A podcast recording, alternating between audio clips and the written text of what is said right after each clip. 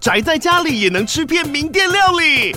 最懂吃的美食平台宅点心满周岁喽！二月二十六号至三月三十一号，周年庆消费满千折五十元，满两千折两百元，限量五十组超值组合包，原价二四九九元，特价二四零零元，搭配专区优惠再折两百元。鱼子烧麦、老爷叉烧、鲜肉汤包、墨西哥起司煎饼，交朋友来家宅着吃更好吃。马上点击链接探访宅点心。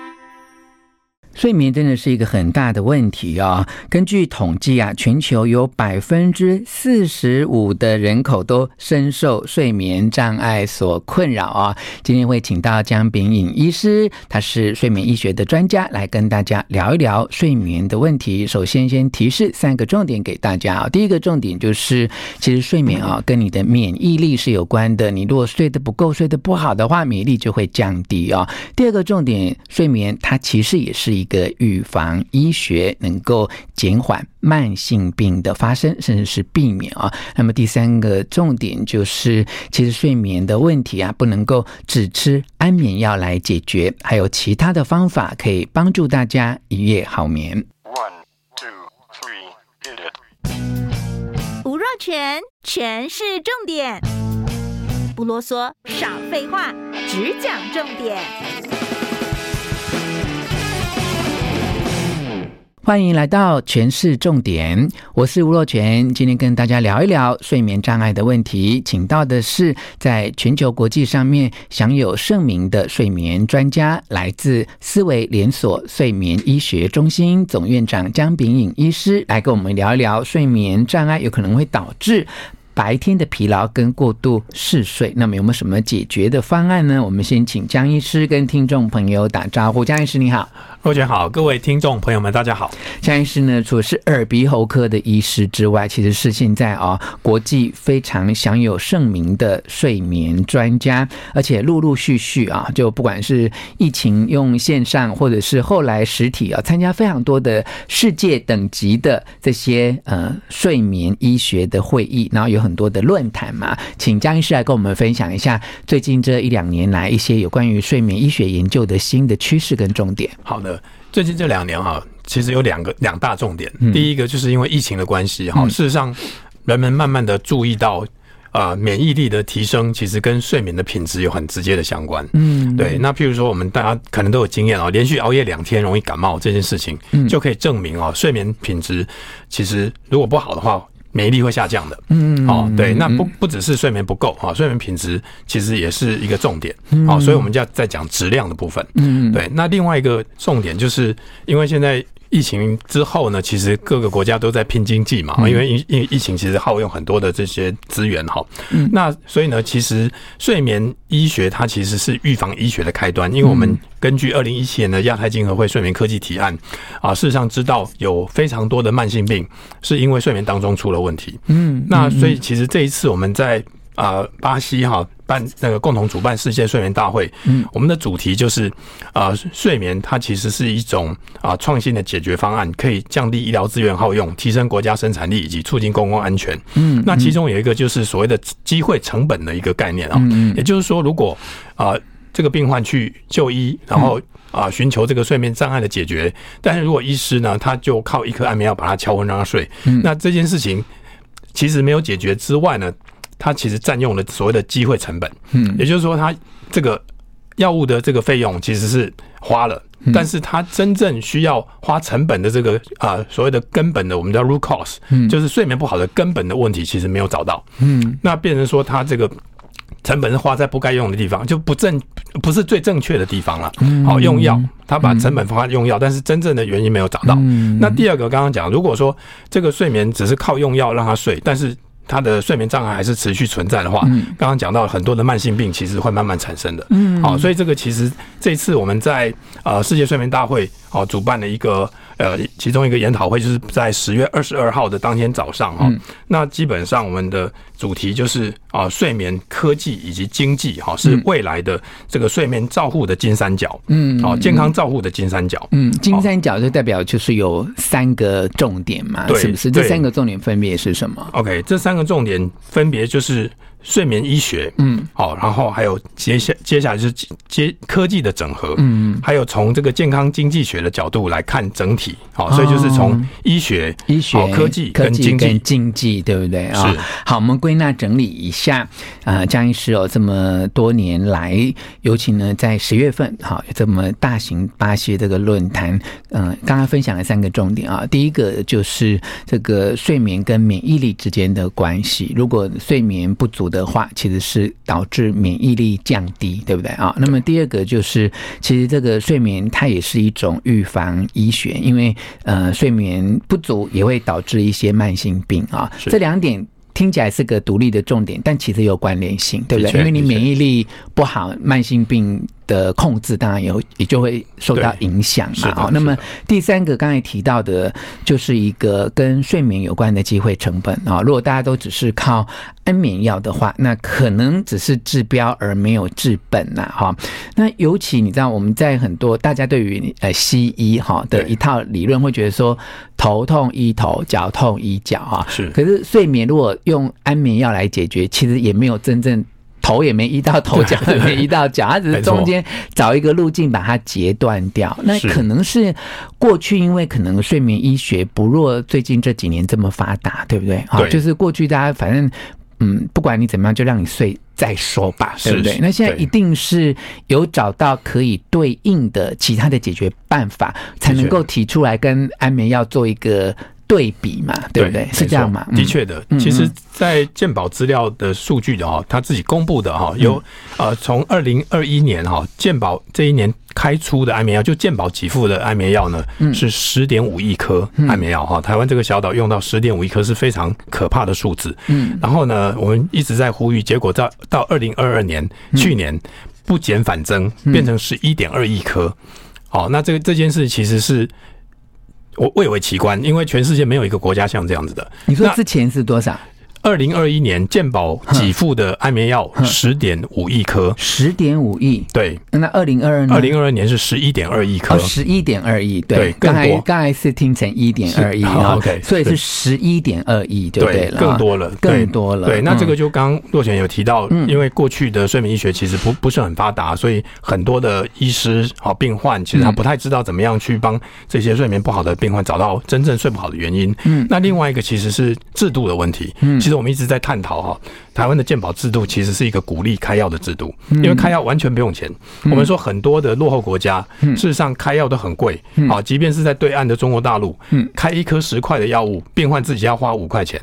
所以很多人他说：“哎，医生你不要开药给我。”因为他真的是会要自己掏腰包的事情，他自己会会思考。嗯，在在台湾会少吃一点。对对对，然后在台湾其实完全不一样。哦，这个病患今天在那边拿，明天又去那边拿。哦，拿越多药，他就觉得他越赚到。心安。哎，对，但是越赚到的感觉，这个其实我觉得是制度造成的问题。嗯嗯嗯，而且刚才提到，二零二二年从十点五亿颗增加到十一点二亿颗啊。对，那。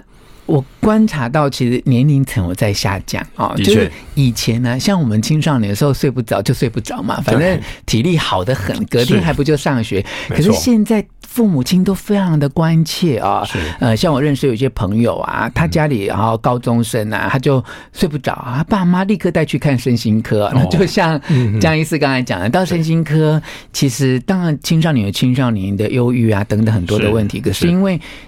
病患来了嘛，他就说他长期睡不着嘛，那一定还是会开一些安眠药。好，所以我觉得可能服用的年龄层也在下降。的确，这个我们其实有观察到啊，就是在过去这十年来哈，这个服用安眠药的年龄层基本上有明显下降的趋势，而且是下降幅度高达十岁左右。嗯，哦，对，那这个其实很可怕。我们的呃内湖科学园区这边的。病患，其实很多都是工程师，大部分都是二三十岁，是最多四十岁左右的这种中呃青年族群，生产力最高。嗯，但是事事实上，感觉上很多人都是在啊、呃、医疗院所拿安眠药。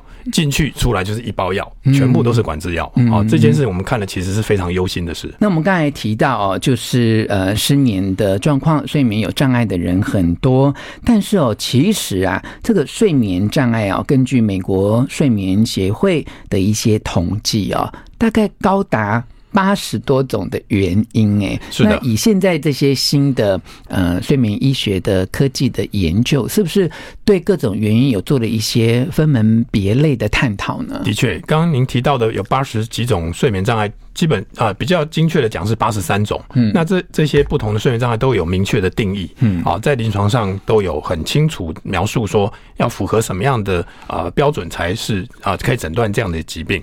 好，譬如说我们常常讲的睡眠呼吸中止。嗯，好，它临床上的定义就是。一个小时，好，睡眠当中一个小时呼吸暂停五次以上，嗯，好，那这个部分就是一个，然后每次暂停的时间是大于十秒钟，嗯，好，就是其实每一个疾病都有很清楚的定义，嗯，好，那目前呃比较在临床上比较常见的最大宗还是还是失眠，啊，就是睡不着这件事情，嗯嗯，好，那另外在比较啊所谓的这个已开发国家呢，比较多的另外一个是所谓的轮班工作者，嗯，啊，因为其实在台湾有很多大概有。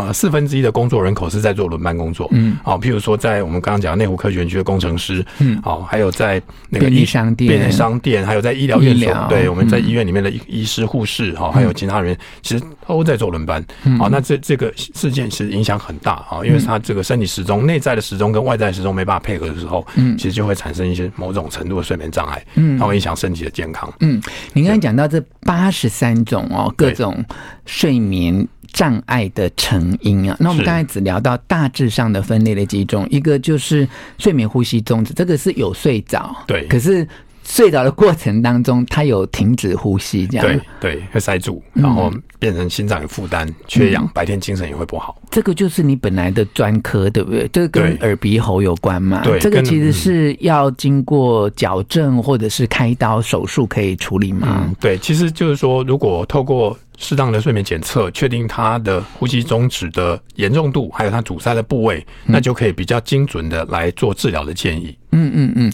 那如果刚才讲到的第二个比较大的范围叫失眠，对不对？对。失眠其实它原因就很多了，包括他的心因的心理因素的、环境的噪音的、枕头不对、高度不对、温度湿度这些，通通在这个范围里面嘛。对，甚至还有生理的因素啊，比如说有有些人他真的就是甲状腺功能。亢进，嗯，每天就是心跳很快，嗯，那要躺下去睡的时候，根本就是没办法放松，嗯，啊，或者说有些人他是那个肾上腺皮质醇分泌过多，嗯，好，等等啊，这些其实都都会导致睡不着这件事。但是睡不着失眠这个名词啊，它其实是本身是一个诊断。我们刚刚讲八十三种睡眠障碍的其中一种，它又是一个症状，嗯，好，那譬如说有刚刚讲到除了失眠之外睡不着的状况。蛮常见的就是所谓的生理时钟失调，好，在睡眠医学里面叫睡眠相位异常。嗯，好，那睡眠相位异常其实包含调时差这件事情，嗯，它是算短期的，然后睡眠相位异常，旅行、出国，对，做做跨时区飞行等等。那另外还有一部分的睡眠相位前移的，就是比如说长辈，嗯，哦，那可能吃完饭就开始打瞌睡了，晚餐，然后天还没亮就醒来，这个就是他的整个生理时钟是往前移的。嗯。那有一些一是往后移的，哦，那这这个比较多的是大学生，可能半夜熬夜哈，在开 party，然后回家还要念书，啊。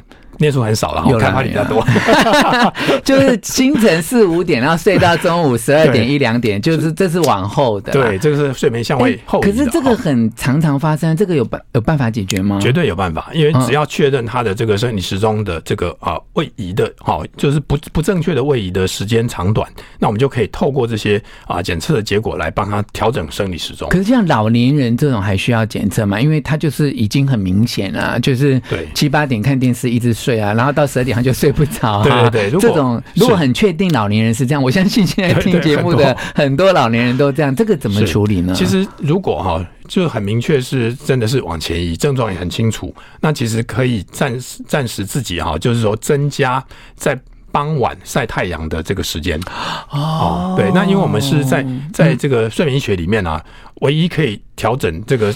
生理时钟把它往前往后移动的哈，不是旋这个手表的旋钮啊，它是用用光照治疗，这个好自然呢。对对，那就是很自然的，非常健康，符合宇宙法则，对不对？没错没错，就是日出而作，日落而息嘛。但是因为它。在时钟太往前了，所以我们必须要透过傍晚太阳下山之前的这个光照治疗，把它往后推一点啊、哦，是这样子。那 青少年呢，就大学生玩的比较晚，然后都睡比较晚那种呢、哦、？OK，那那个哈，其实基本上可能就是说建议哈。可能要调整，对，可能要稍微强迫一下自己啊，嗯，白天要早一点起床。那如果连续可以做一个礼拜的话，其实他的生理时钟就会慢慢的趋近正常。就是每天往前调一点，对对对，调半个小时都好嘛。对，这个是在睡眠医学里面有一个叫做呃睡眠限制疗法。好，一个譬如说每天往往前往后那个往早一点调半小时，然后一个礼拜他可能就可以调了三个小时左右嘛。嗯嗯。那刚才您提到另外一种就是台湾因为服务业。发达科技业的发达，医疗也需求很高，所以有这种轮班制的问题。对，而且你刚才提到一个好惊人的比例，有四分之一，表示有百分之二十五的失眠的问题，其实跟这个工作的轮调是有关系的。的确，在竹科的统计有大概有超过两万个工程师是在做轮班工作的。嗯嗯，对。那另外还有我们刚刚讲的这个便利商店，嗯，那这种在您的睡眠医学上面怎么去处理这样有工作特性的人？OK，对。对，基本上这这这个呃，我们叫做轮班工作者睡眠障碍哈，shift worker sleep disorder，其实处理上是比较棘手啊，大部分还得要跟老板沟通一下，也就是说，他这个排班的状况啊，尽量就是如果能够连续三个月、半年都是大夜班。他其实生理时钟相对会稳定一些，嗯，哦，但就但是很不幸，就是现在看到的大大家都不想要持续上大夜班嘛，所以可能就是一个月上啊白班，一个月一个月上小夜，一个月上诶大夜班，有的还是用礼拜轮的，就更短。所以您的意思是说，如果我参与的是属于轮班性质的工作，那么宁愿是让他的时间维持的期间比较长一点，对。对，那如果说真的没有办法维持长时间的轮班，必须要短期，嗯，那最好的方式就是顺时钟来排班，嗯啊，尽量不要逆时钟排班。所以逆时钟排班就是说我这个月上大哎白班，下个月上大夜班，那就是叫逆时钟。嗯，那顺时钟就是啊白班，接下来是小夜班，再换大夜班，这个叫逆哎顺时钟。嗯啊，顺时钟会好好调一些。哦，对于个人来说，对个人来讲，那它一个循环，对。白班、小夜班、大夜班，对，可是大夜班再下来就白班，就白班，对，就是再回再轮回来这样子。哦，这样也还就是轮回来的时候还是顺时钟吗？对，还是顺时钟，还是比较好调，就对了，会比较好调。好，以上呢，我们就针对啊，姜秉颖医师。最近这一段时间啊，在呃国际上很多睡眠医学的会议跟论坛提到的几个重点，跟大家分享哦，也希望大家能够从比较医学跟科技的角度来看睡眠障碍这件事情哦。如果你有这方面的疑问，找到这方面专业的医师来为你做一些分析跟处理，再对症下药，也许呢就可以摆脱这些让你很困扰的安眠药，也能够真正增加你的免疫力，将来对于这些慢性疾病的预防也可以达到一定的效果。希望你喜欢今天的节目，分享给你的亲戚朋友，也祝福大家一夜好眠。听完今天的全市重点，给我们五颗星的评价。下次再见喽，拜拜。